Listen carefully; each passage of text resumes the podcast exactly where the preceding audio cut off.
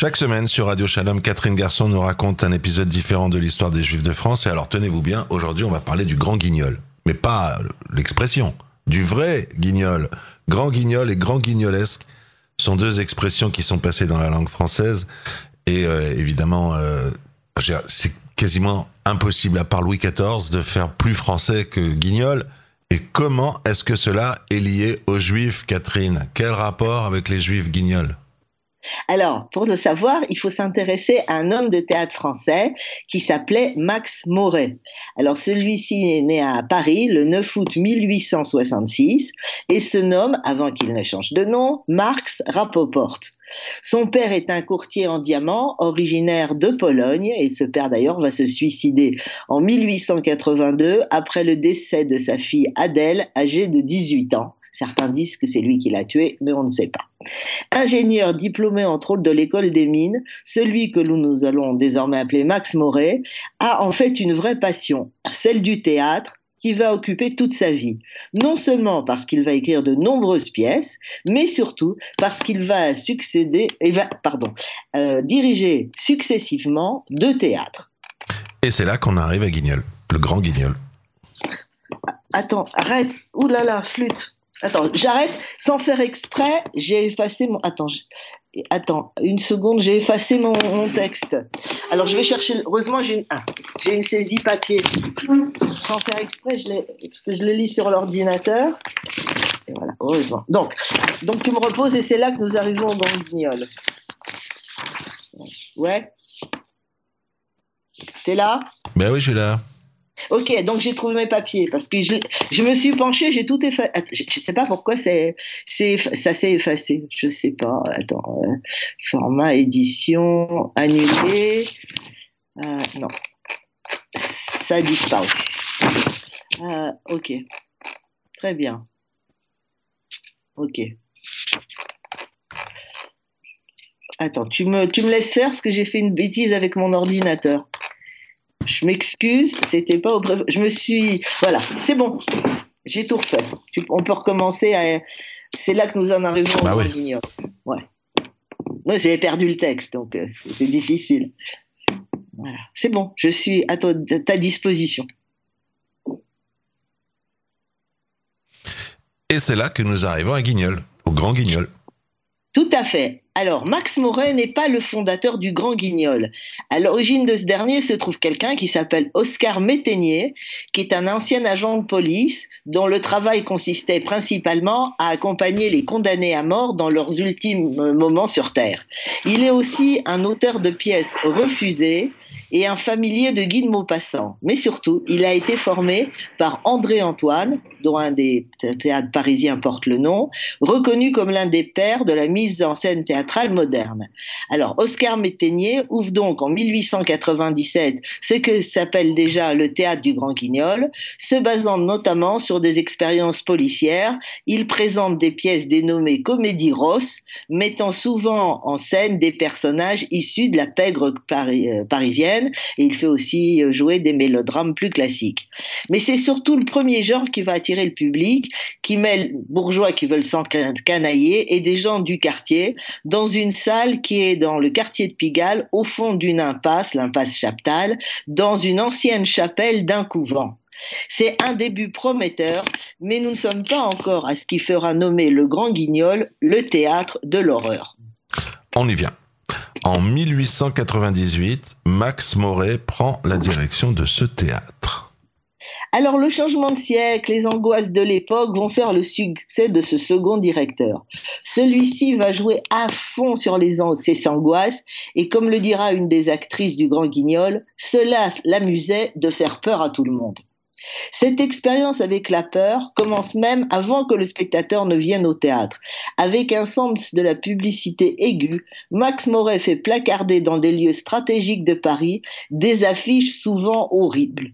L'affiche sur le mur doit hurler, elle doit violenter le regard du passant, expliquera Henri Gustave Jossot, l'un des premiers dessinateurs pour le Grand Guignol. Alors, arrivé au théâtre, ce même spectateur qui a déjà traversé Pigalle pour venir là est plongé dans une atmosphère étrange, du fait même des lieux, exiguïté de la salle, présence de deux gros anges hérités de la chapelle, un éclairage qui joue sur euh, tout un tas de contrastes, des tentures au mur. Bref, quand euh, le rideau se lève, le public est déjà dans l'ambiance.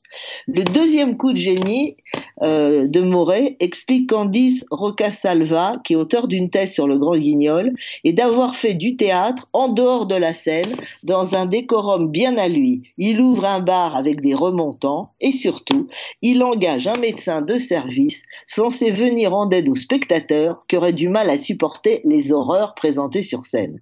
Pour Moret, écrit-elle, le succès d'une pièce se mesurait au nombre d'évanouissements causés et les témoignages d'époque confirment que ceci était monnaie courante.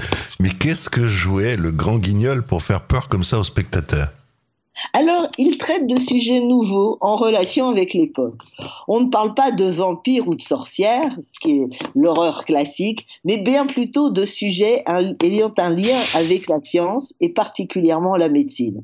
Se constitue ainsi un, répertoire spécialisé, notamment sur les déséquilibrés mentaux, que ce soit les malades ou les soignants, et en faisant appel à de nouveaux auteurs comme André Delorde, surnommé le prince de l'épouvante, qui qui compte plus de 70 heures à son actif. Mon père était médecin, raconte celui-ci. Il voulait détruire en moi toute cause de peur. Il m'emmenait constater avec lui les décès. Ce fut le contraire tout justement qui arriva. Je n'ai jamais cessé d'être obsédé par la mer par la mort, pardon. De plus, ce même André Delorde va trouver un co-auteur qui connaît particulièrement bien le monde des fous, des déséquilibrés, des problèmes psychologiques, le célèbre psychologue Alfred Binet, l'inventeur des premiers tests psychométriques qui lui aussi va écrire avec Delorde des pièces pour le grand guignol pour faire peur à tout le monde. Alors, parmi les auteurs à succès du grand guignol, citons deux auteurs juifs pas forcément au moment de pas forcément au moment de Max Morel, mais il faut quand même qu'on en parle. Le premier se nomme Maurice Level, né Level, cousin de l'écrivain Marcel Schaub. Après avoir été journaliste, il devient écrivain et se spécialise dans le roman policier fantastique ou d'épouvante. Comme dramaturge, il est connu pour La Malle sanglante, pièce créée au Grand Guignol en 1918 sous le titre Le crime, qui exploite un célèbre fait divers. Les restes d'un huissier dénommé Gouffet avaient été retrouvés dans une malle sanglante en 1889. Mais Level, est surtout célèbre pour le Baiser dans la nuit, créé en 1912. Baiser dans la nuit qui va être un, une espèce de, de pièce d'horreur qui va être jouée un peu partout jusqu'à nos jours. Autre auteur juif ayant collaboré avec le Grand Guignol, José de Béris, né Joseph Bloch. Reste à évoquer les fameux effets spéciaux. Sur une toute petite scène transformée en cellule de prison ou d'hôpital psychiatrique, en échoppe de barbier, fumerie d'opium ou autre phare, l'ambiance du Gros Guignol est oppressante, d'autant plus que les spectateurs sont tout près de cette scène et sur celle-ci, le sang et les meurtres sont en abondance. Des effets de lumière et de son, souvent lointains, viennent renforcer cette atmosphère d'horreur. Comme le dira plus tard l'une des principales comédiennes du Grand Guignol, Paula Maxa, qu'on qualifiera de la femme la plus assassinée au monde, puisqu'elle a été probablement sur scène assassinée 300 000 fois, on pense. Il faut un éclairage rempli d'ombre. C'est paradoxal, mais c'est comme ça. Hollywood s'inspirera de ces effets spéciaux. C'est donc de cette surabondance d'hémoglobine, de terreur et d'horreur que naîtront les expressions grand guignol ou grand guignolesque. Donc pour finir, on va revenir à Max Moret. Que fait-il après avoir quitté le Grand Guignol en 1914 alors en 1914, il devient le, directeur du théâtre des variétés et il va le rester jusqu'à sa mort en 47. Le 9 octobre 1928, euh, on y crée dans ce théâtre des variétés Topaz de Marcel Pagnol, pièce qui remporte un très grand succès. En 1935, Moret est témoin du mariage de Sacha Guitry et de Jacqueline de Lubac. C'est d'ailleurs à la demande de Max Moret qui est son beau-père, que le grand résistant et futur président d'Air France, Max Immense, se démènera pour faire libérer Sacha Guitry, emprisonné à la libération pour intelligence avec l'ennemi, intelligence qui n'a pas été trop prouvée, c'est sûr qu'il n'était pas un grand résistant, mais jusqu'à intelligence avec l'ennemi, on ne sait pas trop. Alors Sacha Guitry en gardera une reconnaissance à la famille Moret et ne fera désormais jouer ses pièces qu'au théâtre des variétés. Il offrira à Max Moret le buste d'Offenbach qui se trouve actuellement dans le fumoir du théâtre. Alors, Max Ayant été déchu de sa nationalité française par le maréchal Pétain le 16 juin 41, ses biens à Paris et à Grasse sont mis sous séquestre en août suivant.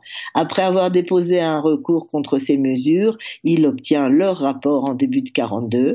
Après la libération de Paris, Max Moret reprend la direction du théâtre des variétés avec Émile Petit pour la saison 44-45 et avec son fils Denis en 45-46. Il meurt donc l'année suivante à Neuilly-sur-Seine. Chaque semaine, Catherine Garçon, vous nous racontez un épisode différent de l'histoire des Juifs de France et grâce à vous, désormais, je n'utiliserai plus l'expression c'est du grand guignol sans savoir de quoi il s'agit. Merci Catherine Garçon et bonsoir à vous. Bonsoir.